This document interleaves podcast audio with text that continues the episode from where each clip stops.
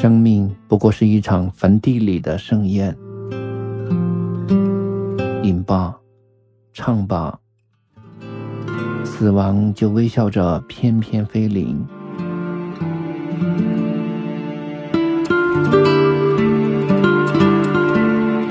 当青春的容颜在镜中老去，还有谁会想起那些最初的温柔和疼痛？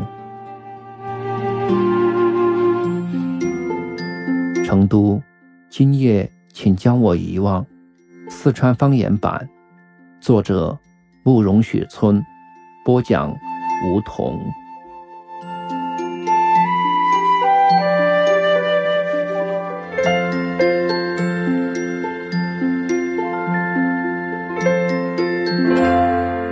第五集。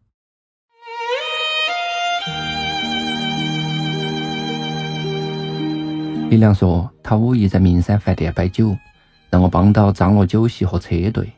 我问按啥子规格来，他牛逼了一把。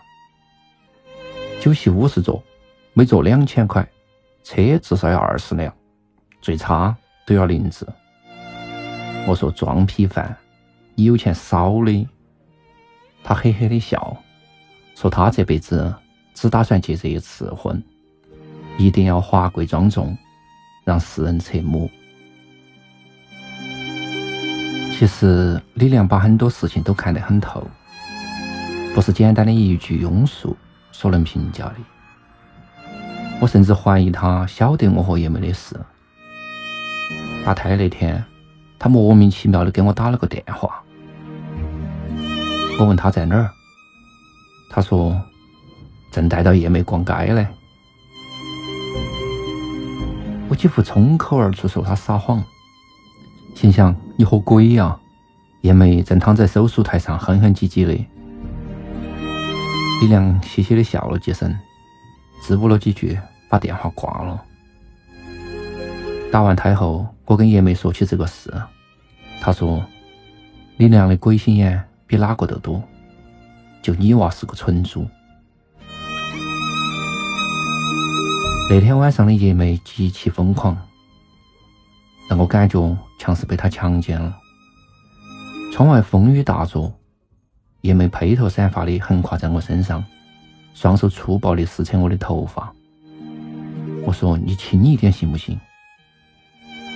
他咬牙切齿的回答：“你妈的，不行！”我没有想到这个斯文娴静的姑娘身上会蕴藏着这么惊人的力量。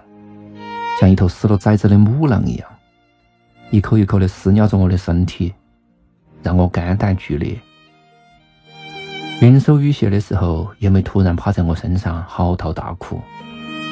她的头发柔顺飘逸，她的肌肤凝滑如脂，泪水一滴滴的落到我的脸上，冰凉、苦涩，让我记起有很多往事，心中有愧疚，有联系。有一些说不清楚的柔情蜜意，我静静的躺到，直到他压得我喘不过气来。我拍拍他的屁股，说：“少婆娘，该起来了吗？”叶梅顺从的起身下床，穿戴整齐，在镜子面前做了一个无声的美丽笑容，然后推门而出，没跟我说一句话。回成都的路上，我买了两只土鸡，对叶梅说：“回家好好补一补。”叶梅的眼睛头有一些感动，我发现自己最近有一些变化，晓得心痛人了。可能是老了的缘故吧，我想，在温柔的音乐声中，叶梅像个孩子一样沉沉的睡去。回到家六点多了，我问赵月：“新开的那家火锅店叫啥子名字？我们晚上一起去吃噻。”赵月很惊奇的问：“你今天不用应酬啊？”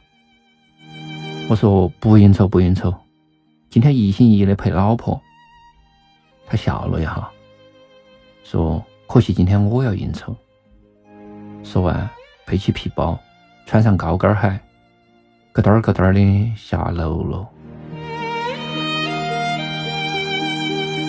我一个人在家里头，越待越郁闷，还有点不被重视的恼火。电视遥控器快被我按烂了，啤酒喝下去两瓶，我终于忍不住给赵月打电话，问他啥子时候回来。他说：“你先睡嘛，我可能还要过一段时间。”听得我无名火起，拨通了李良的手机，约他去洞洞舞厅跳舞。李良说：“烂人，你能不能有点高尚的追求？”然后听见他跟别人说：“龟儿子要去洞洞舞厅。”我估计那肯定是叶梅。洞洞舞厅是成都一个著名去处。原来是革命年代的人防工程，改革开放后，一部分改做地下商场，另一部分根据成都的美女优势，开了几十家歌舞厅。说是舞厅，但我从来没在那儿见过正经跳舞的，一般都是挑一个姑娘搂到怀怀头，一边摸摸擦擦，一边上下其手。一曲终了后，给个五块、十块的小费，就算交易完毕。如果感到满意，可以进一步洽谈价格。根据我的经验，贷出来的可能性是百分之八十。我刚走进舞厅，一个跟我有过一夜姻缘的高个子姑娘就迎了上来，说：“好久不见你了。”我拍了一下她的屁股，说：“哥哥今天不跳舞，就看看。”她不满意的哼了一声。转身就被一个胖子搂到怀头，两个人像瓢脚一样站在一起。姑娘的腰子不停摆动，用耻骨很有节奏地摩擦胖子的裤裆。胖子吧嗒着嘴，两只猪蹄一样的肥手上下乱摸。那姑娘对我无可奈何的笑笑。我突然想起，这姑娘背上有一块巨大的黑斑，十分吓人。顿时就没了胃口。这时候正好是黑灯时间，舞厅中鬼影绰绰，暗无天日。我的眼睛一时适应不过来，像瞎子一样的跌跌撞撞的往里头走。旁边有个人轻轻拉了我一下，说：“过来坐。”我循声坐过去，黑暗里头一张脸渐渐的浮现，我的油条情人正在对我微笑。李良毕业后在我家借住了半个月，后来就到罗锅巷租房子住。我在家里头住得气闷，于是搬来和他同住。巷子口上有一家小吃店，我就在那儿遇见了油条情人。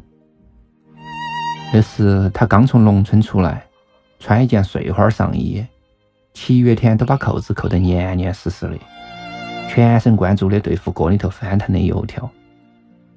我问他：“你不热啊？”他的脸立刻红了，神情羞涩，让我想起了我们班的学习委员，湖南的丁东东。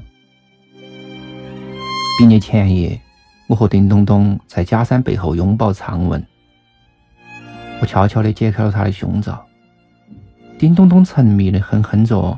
正当我准备进一步行动的时候，他突然清醒过来。喊了三声“我不，我不，我不”，然后红着脸逃回宿舍了。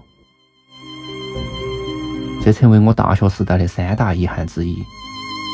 另外两件，一是四级连考三次都没有过，最倒霉的是只差半分；二是承包学校的录像厅，半夜里头放黄色录像被保安处抓获，发财梦就此破灭。